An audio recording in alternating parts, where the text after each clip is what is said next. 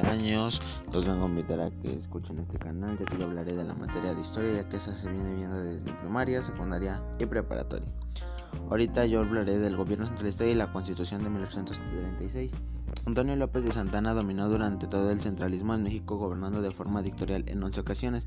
La forma de gobierno duró de 1835 a 1846 y a su caída se instauró de nueva cuenta el sistema federalista formándose el, el, segundo gobierno centralista. En 1876 la nueva constitución que va a gobernar el país, bases y leyes constitucionales de República Mexicana.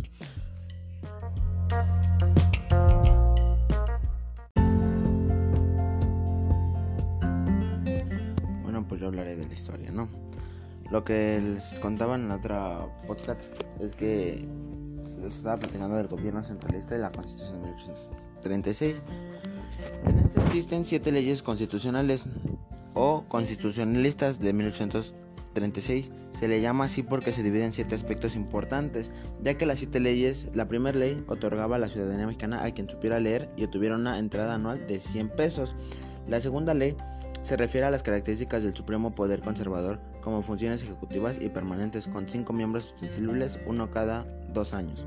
La tercera ley, conformada por 58 artículos determinando la existencia de un Congreso vicar, cuyos integrantes, diputados y senadores electos por los gobernantales debían comprobar una inscripción anual de mil y 1.500 pesos.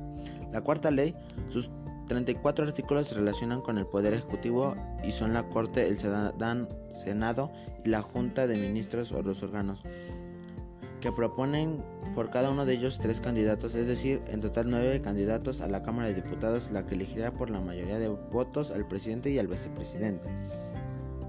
La quinta ley, el Poder Judicial elegía esta ley y sus 11 miembros seguían la misma forma de elección que se llevaba a cabo con el presidente. La sexta ley determinaba su 31 artículos la división política del territorio nacional, convirtiéndolos en estados de departamentos cuyos gobernantes y miembros de las juntas departamentales.